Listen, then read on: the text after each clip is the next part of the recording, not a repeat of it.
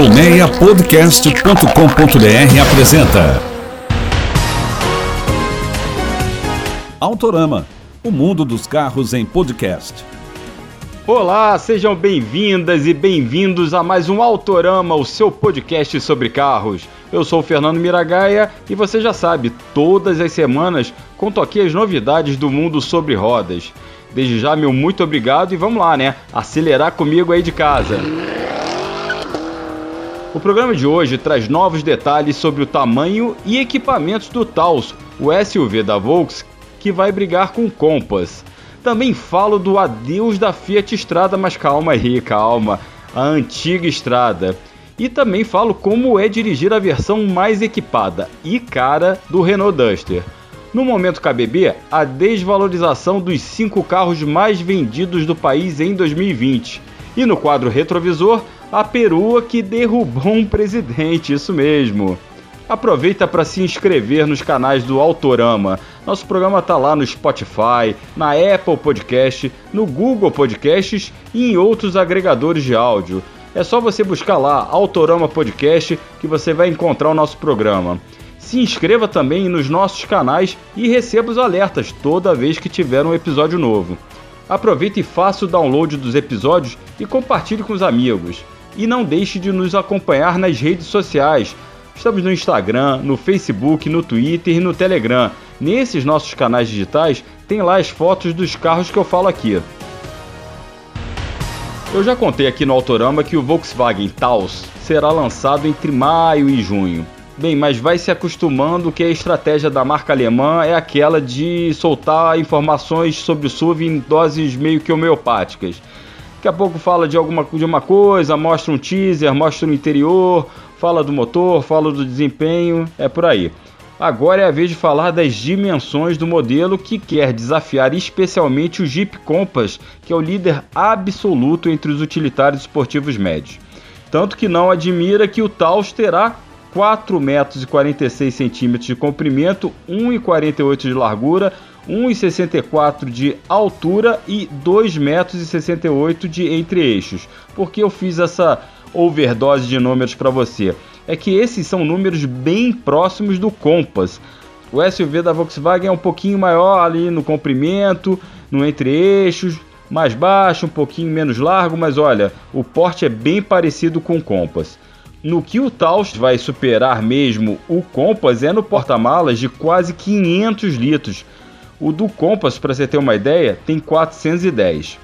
O motor do Taos, como eu já disse aqui, será o 1.4 TSI Turbo, 150 cavalos de potência e que promete um 0 a 100 em 9,6 segundos. Essa informação a Volkswagen revelou recentemente.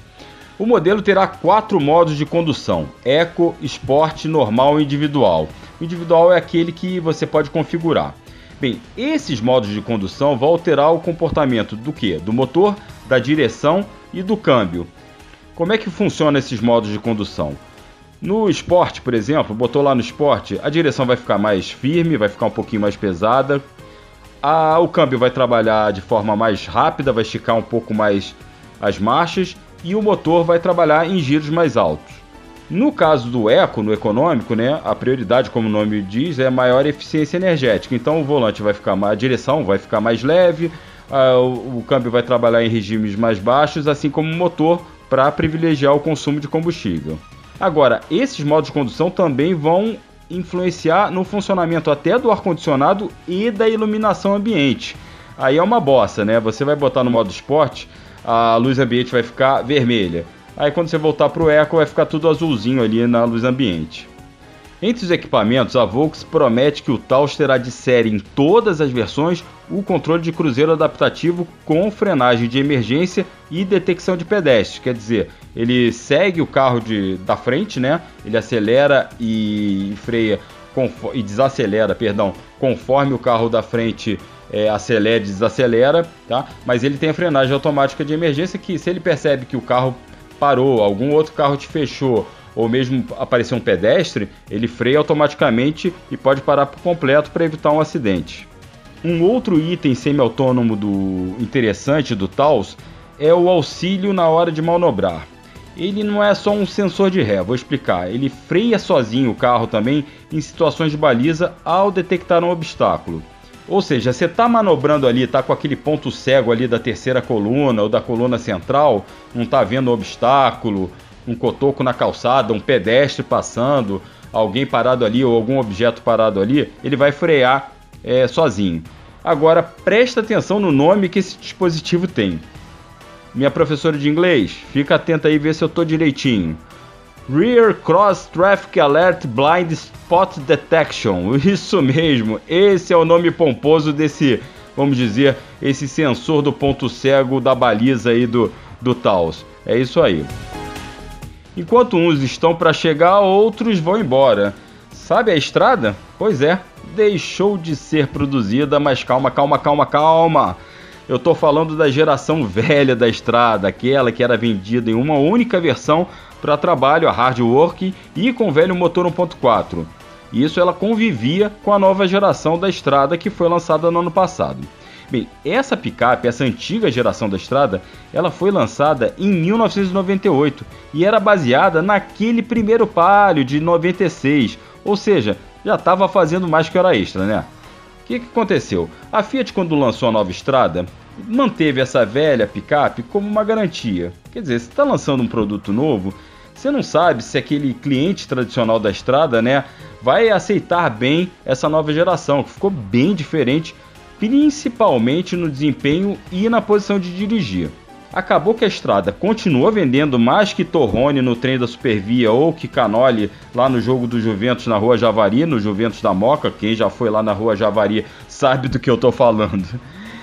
Lembra que a estrada foi o comercial leve mais vendido do país mais uma vez em 2020? Pois é, foram mais de 80 mil unidades no ano passado.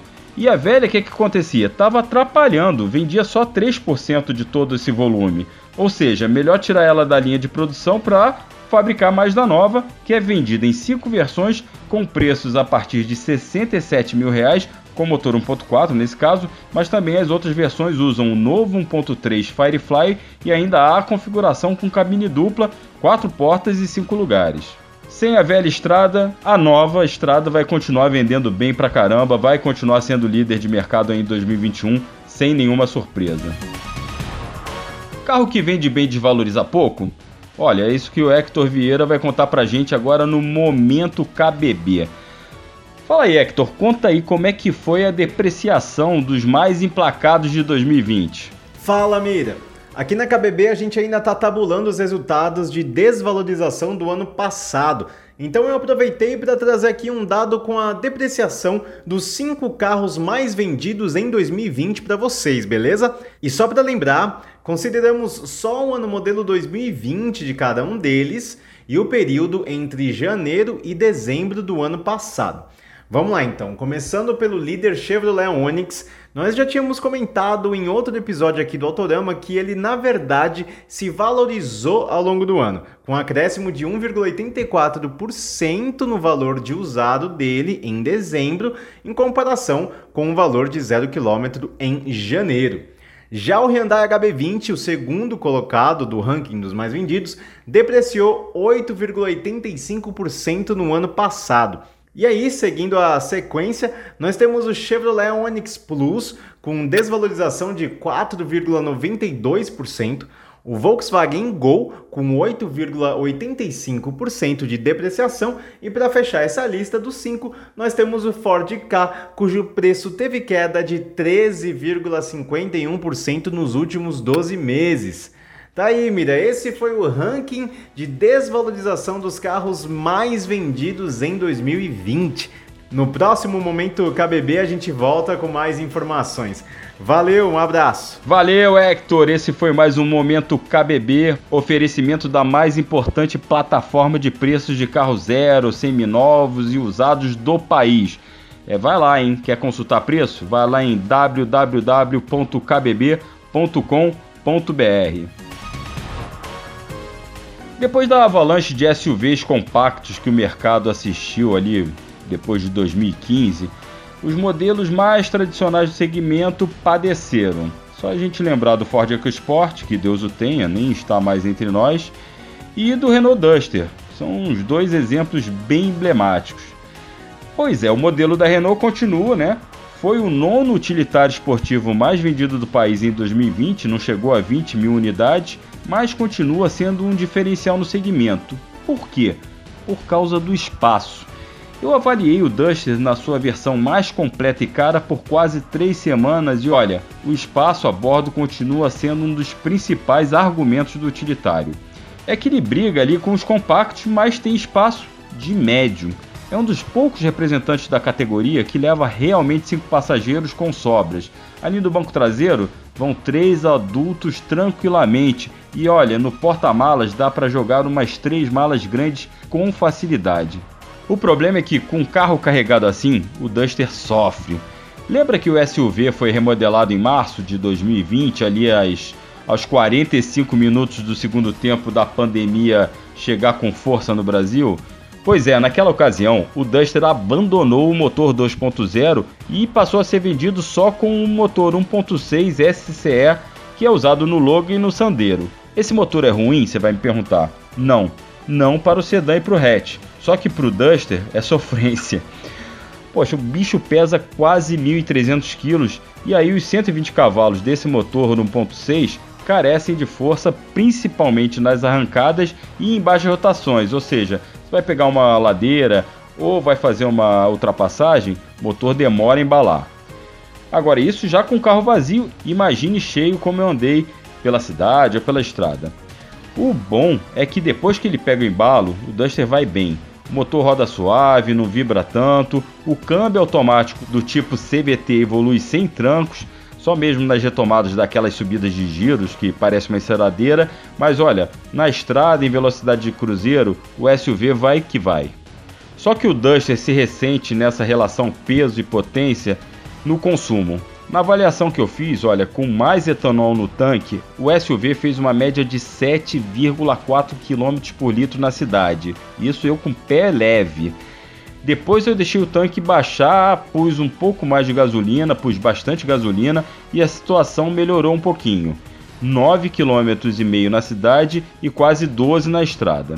Bem, para quem quiser esperar um motor turbo, ele vai chegar nos próximos meses ao Duster. É que o utilitário esportivo vai estrear um motor 1.3 turbo que a Mercedes já usa no GLA.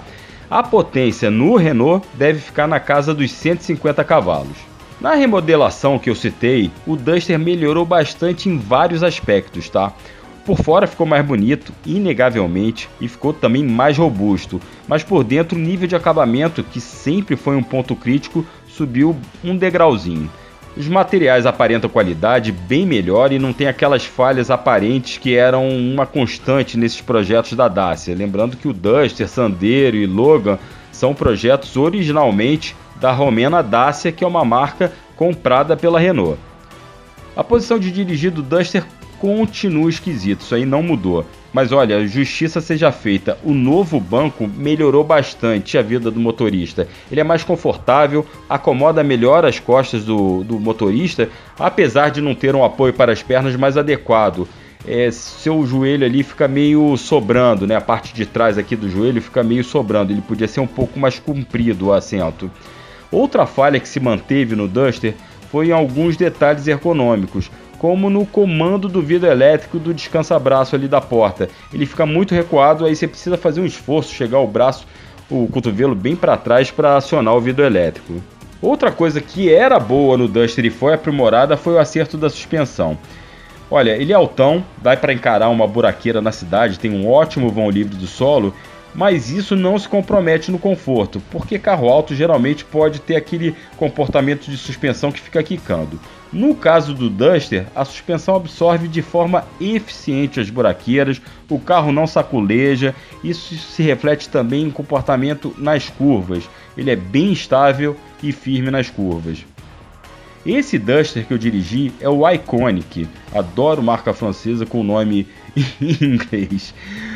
Bem, ele é o mais recheado e caro da linha e caro mesmo, gente.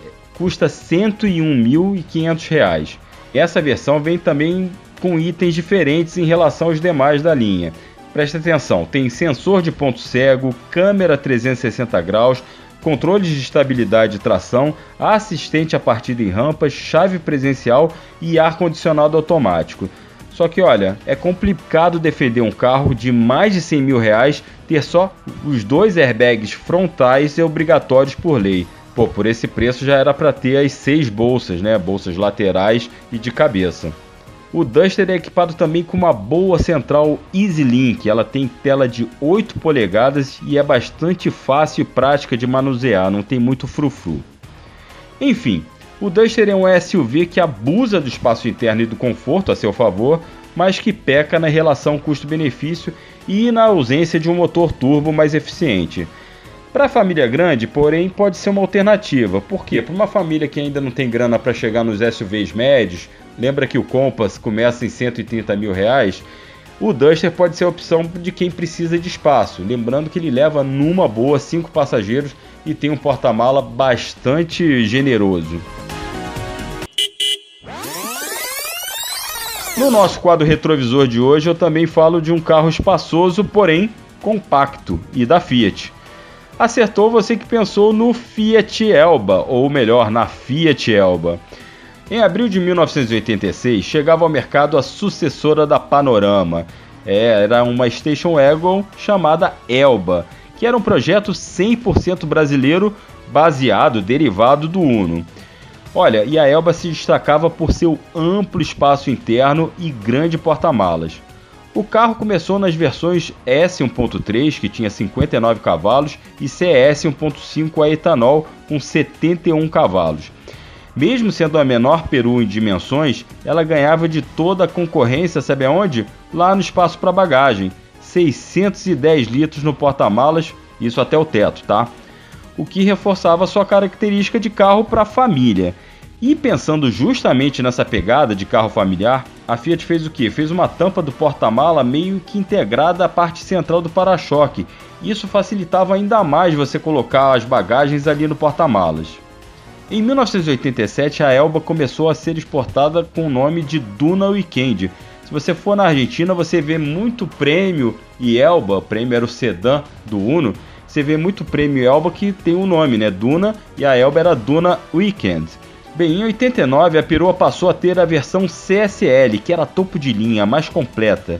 Tinha revestimento de veludo nos bancos, encostos de cabeça vazados e barras longitudinais no teto. O novo painel também tinha comando satélite e o motor foi atualizado, 1.5 a etanol com 82 cavalos de potência.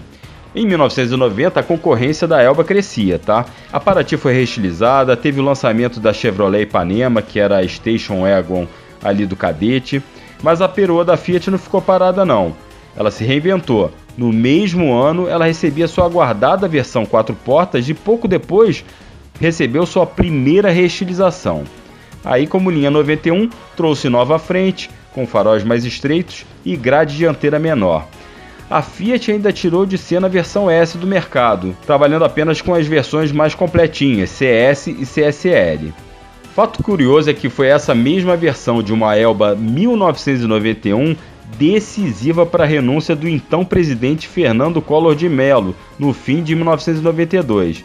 Lembra dele, né? Sofreu impeachment por quê? Porque as investigações da época apontavam que o carro, que essa Elba 1991, tinha sido adquirida com dinheiro vindo das contas fantasmas de PC Farias, que foi o tesoureiro da campanha presidencial em 89 do Collor. Olha aí a saudosa Elba participando inclusive de marcos importantes da história do Brasil. Bem, em 92 a versão CS saiu de linha, dando vaga à gama Elba Weekend, que ganhou injeção eletrônica no motor 1.5 de 67 cavalos a gasolina e também prometia uma maior economia de combustível. A partir de 94, a Fiat Elba começa a perder força e espaço. A marca parou de investir em grandes mudanças na Station Wagon e ela pouco a pouco foi vendo a sua participação no mercado cair.